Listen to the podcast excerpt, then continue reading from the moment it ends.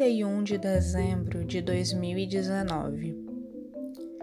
O mundo não estava preparado para o que viria. O ser humano não estava pronto para lidar com o que não conhecia. 2020 foi um ano estranho, não é?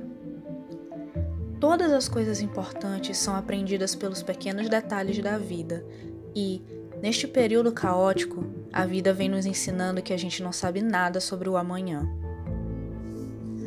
O Brasil entrou em quarentena. Sabe o que isso significa? Todo tipo de comércio fechado: restaurantes, museus, praias, academias.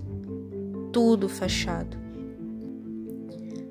Grandes e pequenas empresas, fronteiras entre cidades e países, viagens interrompidas, escolas e universidades paradas. Sim, tudo fechado. O ser humano teve que aprender a abrir mão da liberdade e não pense que foi fácil. Você sabe que não foi.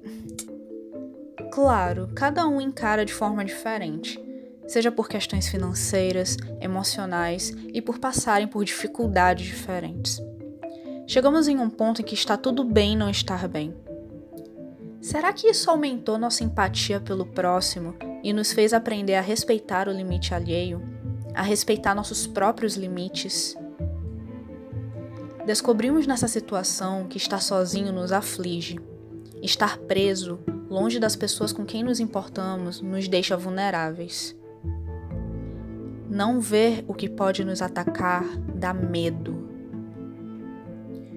descobrimos o que mais nos faz falta. São as situações corriqueiras, como ir à praia, refeições em família, dar uma volta. Você lembra do que mais gostava de fazer antes de tudo isso?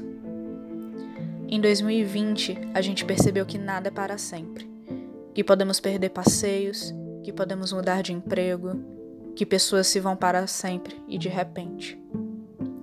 Não temos controle de nada, afinal de tudo. 2021 reforçou isso. Perdemos mais de 4 milhões 688 mil 437 pessoas em menos de dois anos. Ninguém esperava por isso. Ninguém queria isso. Com o tempo, os casos foram diminuindo, até que em alguns países cessaram mas ao menos a morte de meio milhão de brasileiros poderia ter sido evitada, não? A liberdade é a maior conquista que temos na vida. Olhar para o presente e viver o agora é especial, ainda mais quando podemos fazer isso ao lado de pessoas especiais. O abraço é um dos toques mais íntimos que temos e é o que mais precisamos agora. E a gente vai poder se abraçar de novo, porque vamos sair dessa. Mas para isso acontecer, faça também a sua parte. Não conseguiremos passar por tudo isso se nos recusarmos a usar máscara, não mantermos distanciamento adequado e, principalmente, se não tomarmos a vacina. Nós precisamos de você nessa. Se nos unirmos para tomar a vacina, logo essa crise acabará. Logo poderemos nos ver de novo e dar aquele abraço apertado que faz tempo que não damos. Respira fundo e viva o presente falta pouco.